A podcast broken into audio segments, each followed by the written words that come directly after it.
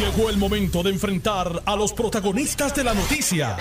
Esto es el podcast de En Caliente con Carmen Jovet. Gracias por la sintonía, un placer y un privilegio estar con ustedes como todos los días de lunes a viernes hasta las 4 de la tarde. Este es un programa de entrevistas, es un programa de opinión, es un programa de análisis y sobre todo de reportajes desde el, desde el lugar de los hechos.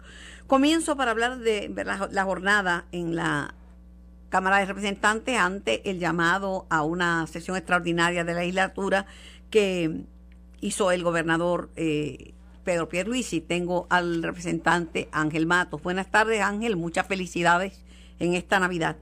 Buenas tardes, Carmen. Saludo para ti, tu radio audiencia y muchas felicidades también para los tuyos. Esta mañana sonaba muy firme Tatito, de hecho hasta un poco molesto porque digo, mire, en la y, se lo dijo, fue una respuesta que le dio a, a Ponte, le dijo, mire, en la Cámara los populares somos los que mandamos y estamos firmes. Eso, eso no es una legislación necesaria que no puede esperar hasta enero. ¿Ha cambiado algo después de ustedes dialogar?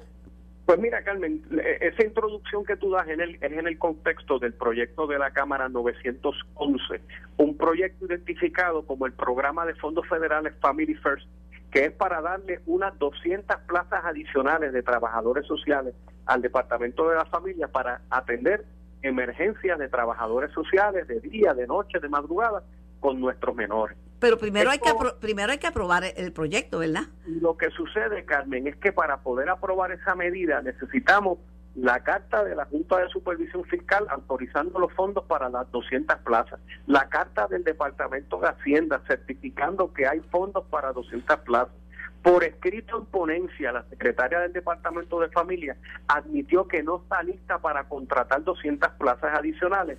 Y todo esto el gobierno lo sabe desde la gobernación de Wanda Vázquez, que fue la que pidió una prórroga, y ahora la prórroga venció y están legislando a última hora un proyecto que de aprobarse hoy, Carmen, en Cámara y Senado, y el gobernador lo firme, es un proyecto que la Junta, la Junta de Supervisión Fiscal lo va a mandar a vetar por insuficiencia de fondos.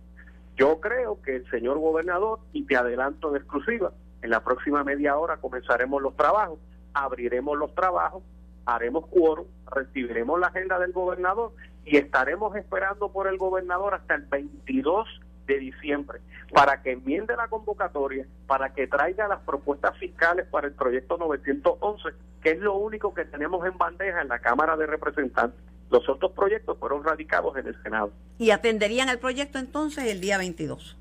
Si tiene los elementos fiscales para que no sea un veto por la Junta de Supervisión Fiscal, pues claro, Carmen lo que sucede es que si tú miras, ¿verdad? Tú, tú, que conoces el quehacer legislativo por tantos años, pues las extraordinarias son para asuntos extraordinarios, algo que en 24, en 48 horas, en una semana, se muere, expira, se pierden fondos federales, pero eso no es lo que nos ocupa aquí. Desde el gobierno PNP de Wanda Vázquez, estos truenos venían y ahora están legislando a última hora sin las certificaciones.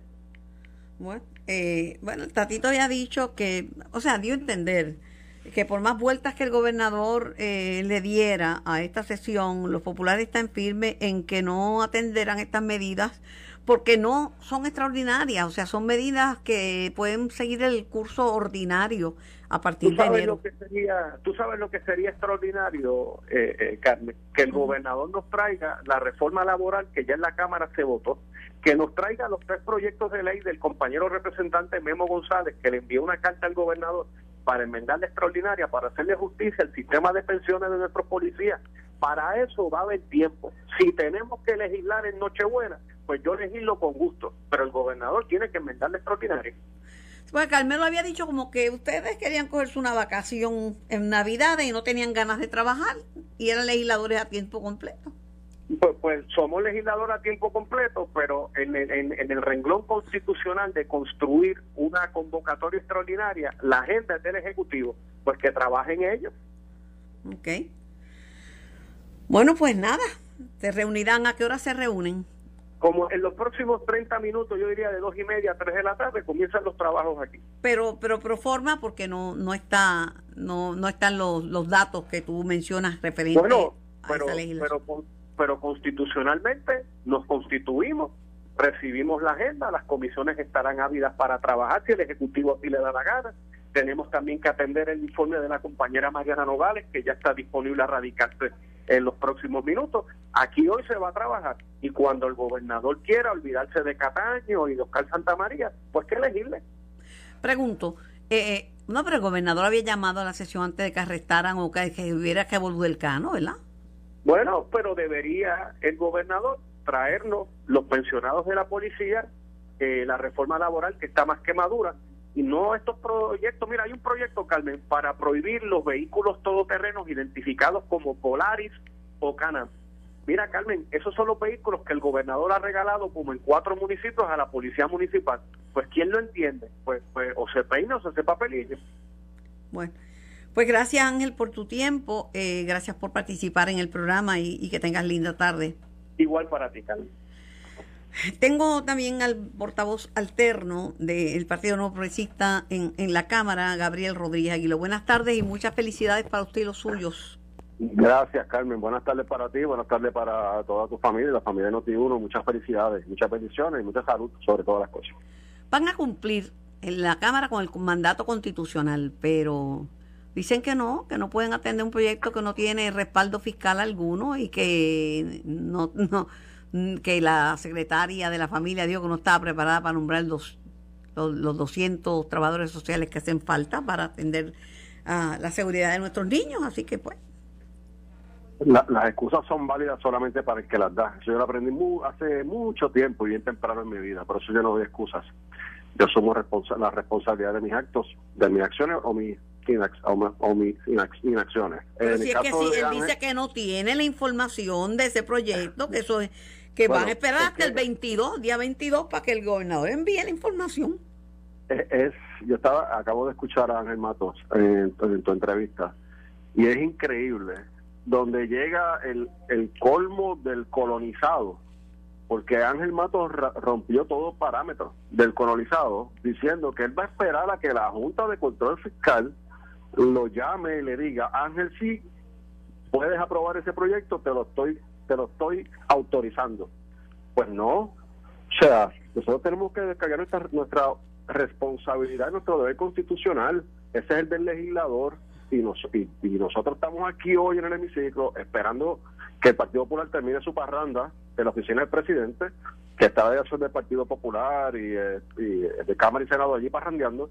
Cuando ellos terminen de parrandear, nosotros estamos aquí en el hemiciclo esperando a que decidan comenzar los trabajos para exigirle que los niños maltratados y las niñas maltratadas necesitan que ese proyecto se apruebe para poner a Puerto Rico en posición de que no se pierda ese dinero eh, federal, que ese programa ya se había pedido una prórroga. Es que los populares han dicho que eso lo tiene desde la época de Wanda Vázquez, estaría el proyecto y le dieron de larga y ya el gobernador lleva un año y ahora se antoja de, de, de ver el proyecto a última hora. Bueno, de larga le dio la representante Lizy Bulgo del Proyecto de Unidad, que es la presidenta de la comisión.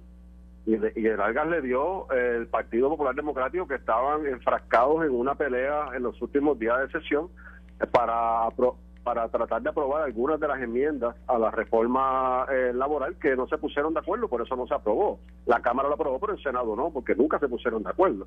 Así que ellos le están exigiendo al gobernador y hablo del Partido Popular de que se incluya en la extraordinaria un proyecto que ellos no se han puesto de acuerdo todavía.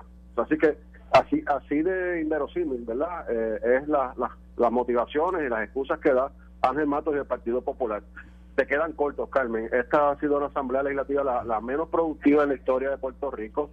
Eh, ellos piensan que son legisladores a tiempo parcial cuando realmente nosotros somos legisladores a tiempo completo. ¿Se puede parrandear? Claro que sí pero la prioridad es legislar. Así que hay que hacer las dos cosas. Hay que parrandear, sí, se puede parrandear, pero hay que legislar, que es lo más importante. Para eso es que. ¿Tú crees que el, el, gobernador censuró la acción de la legislatura y la catalogó como una falta de respeto? Esto es una cita. Eh, pero ¿tú crees que el gobernador antes del 22 le va a mandar esa información que está pidiendo Ángel Matos? Pues no, no creo. No, no, no puedo hablar por el gobernador, pero no creo eh, el gobernador ya, ya en el proceso legislativo anterior presentó un documento donde le dejó claro cuáles eran los puntos importantes que tenían que incluir o tenían que atender en las enmiendas a la reforma laboral. El Partido Popular, pues, allá no, no sabemos dónde está esta medida, nosotros nos la dieron horas antes o minutos antes de que la aprobaran en la Cámara, el Senado todavía no es un documento final porque el Senado no está de acuerdo, así que no es un documento final. Lo importante es que si quieren unas enmiendas a la reforma laboral, tienen que contar con la delegación del Partido No Progresista y con el gobernador para que sea un proyecto firmable. Pero Carmen, mientras nosotros estamos aquí en el hemiciclo, la delegación del PNP está aquí, el Partido Popular está parrandeando en la oficina del presidente de la Cámara. ¿Tiene una parranda?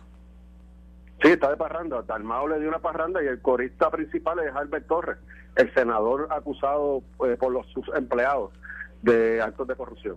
Está en el video, lo subí en mi página, rodríguezahilo.com, búscalo. Alberto, que estaban investigando. Ese es el corista principal de la parranda, al ladito del presidente. Bueno, pero estamos en Navidad, yo no veo mal lo de la parranda, pero bueno, a lo mejor ambas cosas se pueden hacer. Yo, yo, yo, yo insisto que sí. Y yo cumplo con mi deber constitucional y voy, me monto en un camión a parrandear con los alcaldes eh, o hago ¿verdad?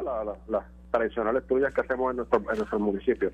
Pero la prioridad mía hoy no es parrandear. La prioridad mía hoy es estar aquí en el hemiciclo, atender con, con premura la legislación sometida por el gobernador, sobre todo la que tiene que ver con Family First. Pues no va a haber ninguna sesión extraordinaria. Van a cumplir con el mandato constitucional de presentarse. Van a hacer, ¿verdad?, el protocolo de introducción que se hace en la Cámara de Representantes. Y luego, pues, a su casa. No, porque antes de eso viene el toallazo a Nogales.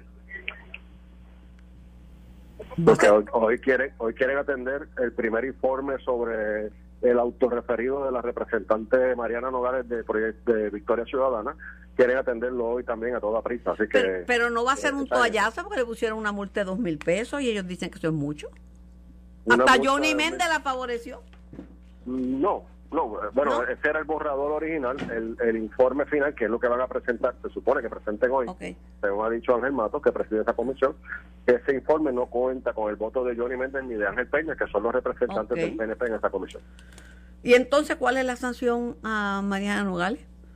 Le mantienen, tengo entendido, le mantienen los dos mil dólares, pero eh, es eh, una reprimenda, así como que un pórtate bien, no lo vuelvas a hacer cuando tenemos una representante que alteró documentos públicos, eh, una representante que ocultó información sensitiva como son activos por más de 1.7 millones de dólares de una corporación, la cual ella era presidenta, gente residente y secretaria, y también ocultó información de una deuda de esa corporación, la cual ella era presidenta, del el CRIM por más de 230 mil dólares. Así que ciertamente eh, tiene unas implicaciones. Ella había dicho que le dieron un trato diferente a ella porque hay treinta y pico, no sé cuánto, ya de un número grande de, de, legisladores que han hecho lo mismo y que no le han dicho nada.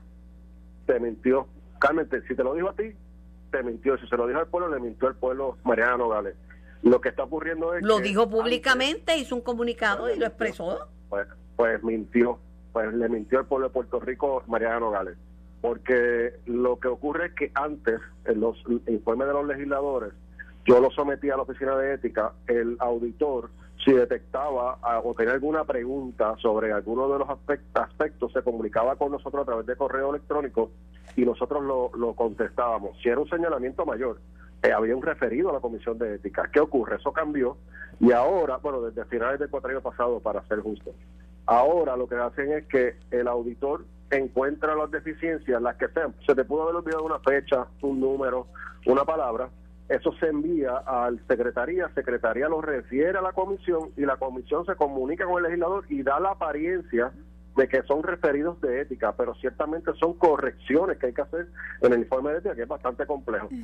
Eso es muy distinto a ocultar información, como hizo la licenciada Nogales, que de hecho, creo yo, que como parte de su preparación académica... Mire, estoy viendo la parranda, yo creí que perdone, pero yo creí que era usted exagerando. Estoy viendo la parranda, es verdad. La, sí, la parranda, los presidentes parrandeando con el vocalista principal, Albert Torres, el senador implicado de corrupción por su empleado en el Senado. Ay, Virgen purísima. Bueno. Ah, esa es la prioridad del Partido Popular. Tengo que distinguir la Santa que acaba de llegar aquí al hemiciclo, está al lado mío y lo estoy saludando, Carmen. Así que sí, vamos a hablar ahora del proyecto. ¿A, quién, ¿A quién saludó? A Santa, a Santa Jesús Santa. Aquí el hemiciclo. Es el único popular que veo aquí. Estoy justo con él. Jesús Santa es una persona muy especial. Sí, sí, sí, sí. Definitivamente hay que sacarlo aparte de esa delegación. Jesús Santa es algo serio, ¿sabes? Y trabajador, un hombre muy trabajador, ¿sabes? Muy Sí, trabajador, sí. muy trabajador. Entonces, a Mariana Nogales le van a dar un regañito. Un pequeñito y dos mil pesitos. Que ella dice que es mucho, porque la pobre lo que tiene son propiedades por 1.7 millones nada más. Pero y ahora, ahora con el crimen, Ah, y es propietaria de dos apartamentos en Humacao. pero ahora con en lo Palma. ahora con lo del crimen sale bien porque no tiene que pagar ni recargos, ni multas, ni Ah, bueno, sí, 55%. Sí, a- ahora se coge un guame. Ahora, ahora la deuda de 230 mil le baja como a 60, 70 mil dólares. Lo que pasa es que en este mismo programa, eh, el- Pérez Vargas, el, el director de la Oficina de Ética Gubernamental, dijo que Ética Gubernamental todavía tiene la querella, está esperando que resuelvan todas estas cosas para ellos proceder, porque los informes, una vez eh, registrados, no pueden ser... eh, no pueden ser cambiados, ni transformados, ni mejorados, ni revisados. Ya, ya, ya lo radicaste. Y esa, eh, la querella está aquí. Ya el, eh, la oficina de ética, la oficina de ética gubernamental presentó a la comisión, ya eso no, no es una corrección, es que presentó un señalamiento contra la representante Nogales eh, en cuanto a alteración de documentos públicos y eh, por la parte de haber obviado, como dice ella, un error, eh, haber incluido la deuda del CRIM y haber incluido el que era parte de una corporación, la cual presidía, era agencia residente y secretaria, eh, con propiedades por 1.5 Pero, millones. pero la, pero la oficina de ética no tiene jurisdicción sobre ustedes los legisladores. Es sobre el ejecutivo solamente. Eh, sí, eh, pero según establece el proceso eh, en la Cámara, nosotros radicamos el informe en ética, en la oficina, ellos lo evalúan, que es como una preintervención. Entonces, si encuentran alguna deficiencia o señalamiento mayor, se refiere a la, a la Cámara de Representantes, en este caso a través de la Secretaría. Ok. Eh, entonces es la comisión de ética la que tiene que decidir si toma jurisdicción o no, si- depende cuál sea el, el, el planteamiento, y entonces el legislador tiene que someterse a la, a la comisión de ética. Ok. Mire, para terminar, no es solamente el Cano Delgado. Ah, también está Quique Castel en la mirilla, como diría Dávila Colón, y en la mirilla está Guillito, y en la mirilla está Sergio Torres y Eduardo Cintrón de Guayama. Pero la realidad es que eh, hay que esperar a que todas las investigaciones concluyan.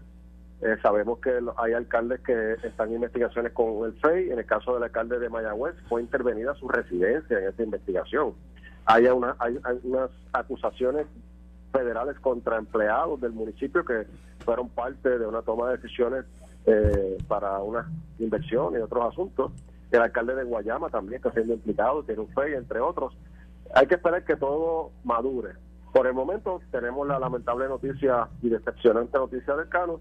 Hay que ver hasta dónde llega esa investigación y te aseguro, Carmen, que como lo he hecho en el pasado, cada vez que se concluye una investigación y hay acusaciones, nosotros vamos a comentar, sea del PNP o no sea del PNP. Lo importante es que aquí nosotros hay un grupo grande, enorme, de servidores públicos que todos los días nos levantamos a trabajar íntegramente por nuestro pueblo y que lamentablemente por estos pocos nos señalan a todos.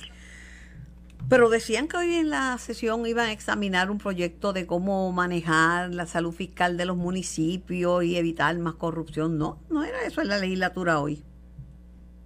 Eh, bueno, una investigación que va a hacer este la comisión para intervenir con asuntos de los contratos vinculados a las acusaciones federales. Creo que eso es lo que te refieres, no sé. Sí, eso es lo que estaban diciendo. Beni. Eh. Acuérdate que aquí hay dos o tres del Partido Popular que les gusta jugar a- al que están haciendo algo. Pero la realidad que cuando uno mira al resultado de sus funciones, de cuál es el, el, ¿verdad? el resultado de, de- de sus acciones, perdón, es que prefieren parrandear en vez de legislar. Bueno, pues le dejo, le dejo que tenga lindo día y gracias por participar en el programa a usted y al representante Ángel Mato. ¿ah? Estás escuchando el podcast de En Caliente con Carmen Jovet de Noti 1630. Hola Ramón. perdón, Carmen. Buenas tardes para todos ustedes que, estamos aquí trabajando en la oficina y nos cogieron imprevisto. Lo que pasa es que para poderte conseguir a ti tuvimos que, que ponerle en otra hora al teniente coronel este Sánchez. Pero nada, te llamo por todo este revuelo con los municipios. Mira, en la mirilla de los federales hay dos alcaldes PNP, Quique Questel y obviamente el Cano. Entonces, en la fila de los populares está eh, el caso de Guillito, está el caso de, de eh, el alcalde Sergio Torres y el exalcalde y y del alcalde de Cintrón de Guayama? Pues mira, Carmen, eh, siempre es difícil este tipo de situación. Es triste, por ejemplo, eh, cuando algún funcionario público eh, cae rendido quizás por las preventas que le ofrecen, eh, y incluso cuando se trata de uno que pertenece a su propia a nuestra colectividad pues hasta produce vergüenza ajena. Eh, aquí el sistema de justicia está funcionando está trabajando está haciendo las gestiones eh, correspondientes y ahora tocará en el caso de Cataño a la gente de Cataño los ciudadanos de Cataño escoger mediante el próximo evento electoral la persona que ellos entiendan que tienen aquellas características necesarias para poder hacer un trabajo en, en el municipio de Cataño. En el caso de las otras municipalidades, pues obviamente hay que esperar a que el proceso de justicia concluya su trabajo para saber eh, qué va a ocurrir. Hay legislación el PNP de hecho ha sido autor, estando en el gobierno, de varios proyectos, muchos proyectos anticorrupción. ¿Y por qué, y por qué pasa? El, de ética dice que por falta de consejo y por falta de orientación no es. ¿Y por qué? Pues mira, Carmen, el, director de ética tiene razón por falta de consejo y de orientación no es porque nosotros recibimos todos los funcionarios públicos eh, orientaciones de la Oficina del Controlador, de la Oficina de Ética Gubernamental, eh, eh, incluso de, compañeros que tienen más experiencia, que ya mucho tiempo eh, este servidor, pues cuando ha venido algún alcalde de los dos partidos políticos vayamos a pedir alguna orientación, la hemos la hemos compartido, hemos compartido nuestras experiencias, las la la buenas y las no tan buenas para que también ellos no no pasen por lo que quizá uno pasó en algún momento dado con algún señalamiento administrativo y es cuestión de que entonces haya la disponibilidad de aprender y, de superar obstáculos.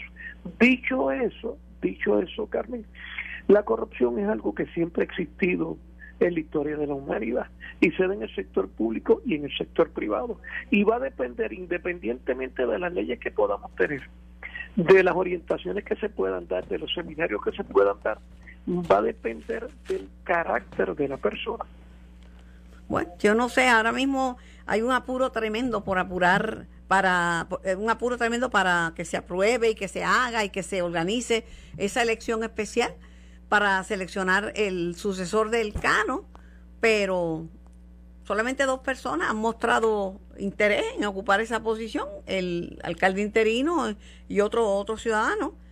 Eh, y la comisionada electoral me dice que esperan poca gente, que esperan como, bueno, van a gastarse como mil dólares y creo que en, la, en esa elección especial y creo que esperan como mil personas o menos.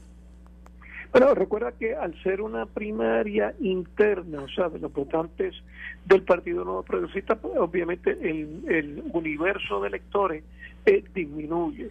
Lo importante es que la gente ejerce el derecho al voto. Y Pero ¿por qué disminuyen si este muchacho Arcano ganó por casi, por más de 8 mil votos? Yo no sé cuántos votos.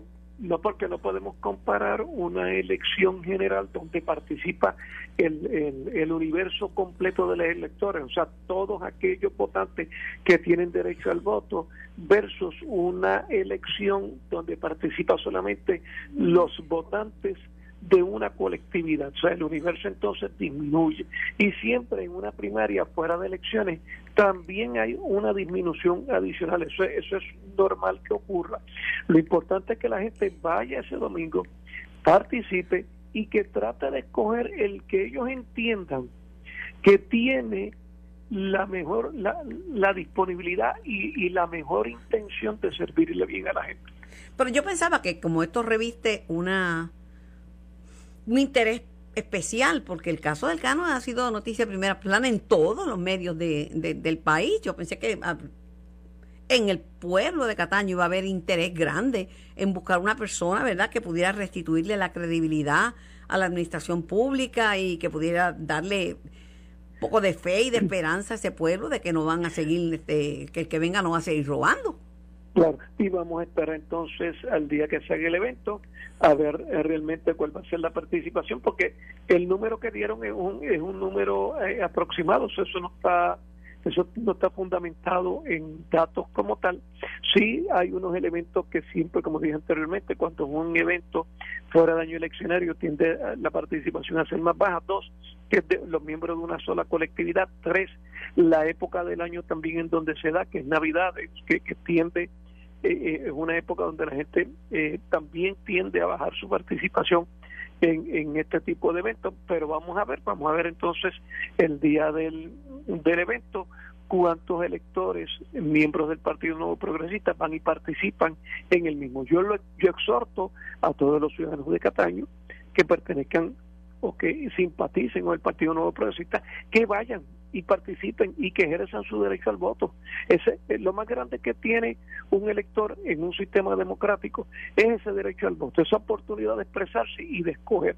Eso nunca eh, lo dejen a un lado.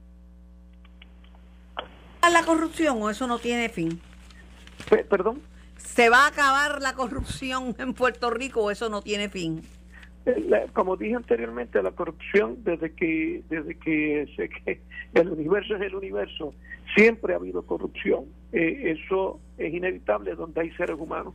Lo, lo que debemos hacer como sociedad es buscar todos aquellos mecanismos para tratar de enseñarle, especialmente a las futuras generaciones, eh, qué es lo importante, hacer hombres y mujeres, seres humanos de carácter, de integridad, de interés, eh, de, que aquellos que quieran ir al servicio público entiendan que van a servir, que van a aportar a hacer un Puerto Rico mejor, a crear una mejor sociedad, incluso aquellos que van a trabajar también en la empresa privada que lo hagan bien, porque en la medida que lo hagan bien, la empresa privada también triunfa y entonces el país triunfa.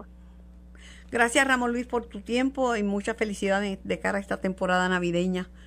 Igual, igual para ustedes y para todo el pueblo de Puerto Rico y que el año nuevo venga cargado de muchas cosas positivas, en especial salud para toda la familia. Bueno, gracias un millón. Tengo a la secretaria este, del Departamento de la Familia, Carmen Ana González, en línea. Buenas tardes, secretaria. Buenas tardes, Carmen, y buenas tardes a todos los que nos escuchan. Hace un ratito, a las 2 de la tarde, hablé, conversé con el el portavoz del Partido Popular en la Cámara, Ángel, representante Ángel Mato, y me dijo que no van a ver este proyecto que tiene que ver con la protección de los menores, el que es con fondos federales, Family First, porque, entre otras cosas, usted, usted había ido a la a la Cámara y que había dicho que no estaba preparada para contratar 200 trabajadores sociales y por eso no hay un un plan fiscal para atender esa contratación y no y ellos dicen que por eso es que no pueden atenderlo. No, es que no estemos preparados, eh, y, me, y me parece que es excelente pregunta para comenzar. No es que el departamento no esté preparado, al contrario, el departamento está preparado, pero ciertamente necesitamos recursos de capital humano. Nuestros profesionales de trabajo social necesitan ser fortalecidos y necesitamos más capital humano en ese sentido, no tan solo de trabajo social, sino también administrativo. Y eso es a lo que nos hemos estado refiriendo. Hemos estado tratando de reclutar, o nos estamos en el proceso de reclutar 194 trabajadores sociales para esto hemos estado utilizando todas las alternativas eh, disponibles que se nos ha estado a nuestro alcance, como ferias de empleo con nuestras agencias hermanas, así como acercamientos con el Colegio de Trabajo Social y universidades para el reclutamiento de este nuevo personal, que sería también una muy buena y vasta experiencia para estos jóvenes profesionales que ciertamente están ávidos de, este conocimiento, pero reconocemos que a través de la pues, por la migración, por las situaciones de pues, los huracanes, los sismos en el sur y la pandemia, ha habido mucha migración y en ese sentido sí hemos perdido capital humano. Pero no, o sea, no, en este momento el departamento no puede contratar, no está listo para contratar 200 eh, trabajadores sociales. Estamos listos para contratar 194 trabajadores sociales y estamos en convocatoria abierta y activa en todo momento.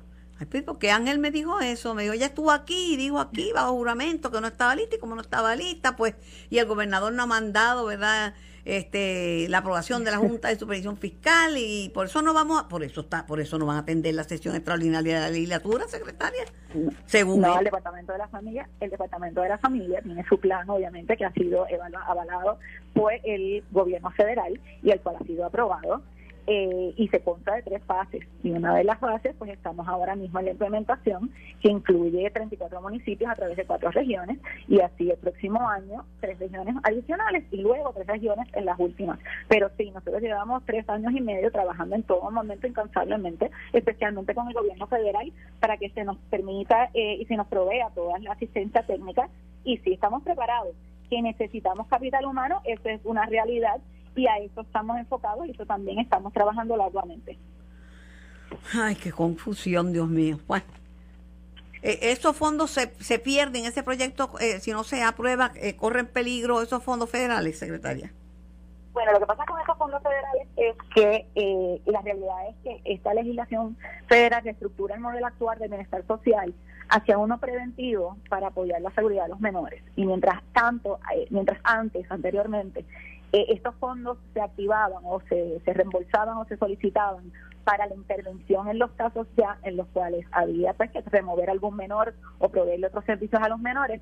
En este caso, la ley federal está de acuerdo en que lo más importante es la prevención y no tan solo la prevención en términos de educación, sino también darle unos servicios y unos planes de servicio que sean meritorios para que las familias se fortalezcan y se promueva que el menor permanezca en el hogar. Si el menor no pudiese permanecer en el lugar, en el hogar por una situación de peligrosidad, pues tenemos las primeras alternativas, no es ubicarlo en un hogar sustituto. La primera alternativa es entonces identificar un recurso familiar o una familia de crianza, lo cual muy bien en Puerto Rico, pues en términos culturales, se conoce muchas veces como un tío o una madrina. Pero lo más importante es que se le provee a ese menor el que continúe en un entorno familiar, continúe en su comunidad y en su escuela y continúe con esas redes de apoyo.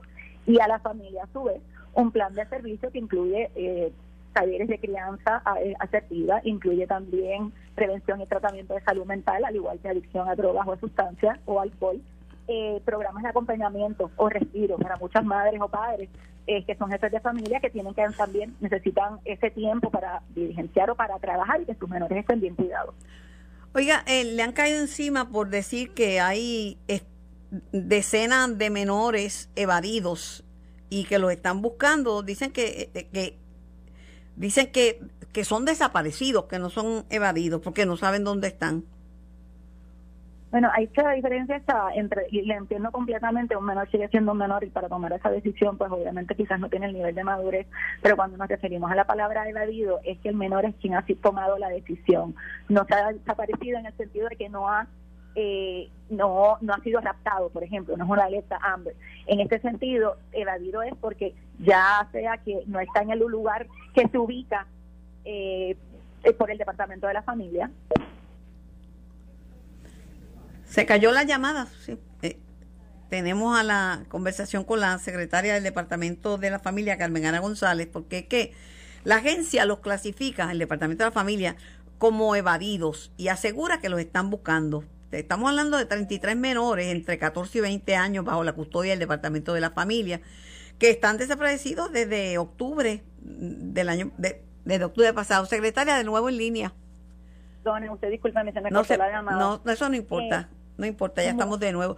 Pero, pero, ¿y cómo se le pierden esos menores a ustedes? Lo que pasa es que, y pues, obviamente, uno es demasiado y nosotros activamos inmediatamente el protocolo. Cuando nosotros venimos de la información de que el menor no está en el lugar donde ha sido ubicado por el Departamento de la Familia, se activa no tan solo en la plataforma de CINCA, eh, lo que es la información del menor para que todo el departamento de la familia esté pendiente eh, sobre el paradero y lo esté buscando. Aparte de eso, se activa a la policía para que también sean parte, inclusive en muchos casos se activa también la Interpol. Se utiliza también el movimiento de las tarjetas de la familia o eh, el plan digital para ver si lo han estado moviendo y así también dar a su paradero. Aparte de eso, nosotros damos una visita, pues obviamente constantemente y mensual, para evaluar si esos menores están este, o dónde están esos menores. Pero muchas veces también quieren estar donde está su padre o madre biológico. Y entonces esos padres o madre biológico no Ustedes pues no están desaparecidos. Ahora mismo usted va a la casa de ese menor y va a estar allí con los padres, ¿verdad? No necesariamente, pero eso traigo, ah. hay, hay, hay varias alternativas, hay varias situaciones que suceden. Hay algunos que sí se, se evaden del lugar donde han sido ubicados y se van con padre o madre biológico o algún familiar que no ha sido identificado como una persona protectora. En otros casos deciden ir donde algún eh, vecino, eh, algún, algún amigo que sea mayor, o en otros casos también están eh, pues faltando están fuera de eh, la búsqueda en términos de los actos delictivos que han estado cometiendo. Por tal, se activa todo el protocolo, pero esta mayoría de estos menores tienen entre los 14 a los 18 años. Pero si a ese menor le pasa algo, el departamento de la familia es, es susceptible a ser demandado.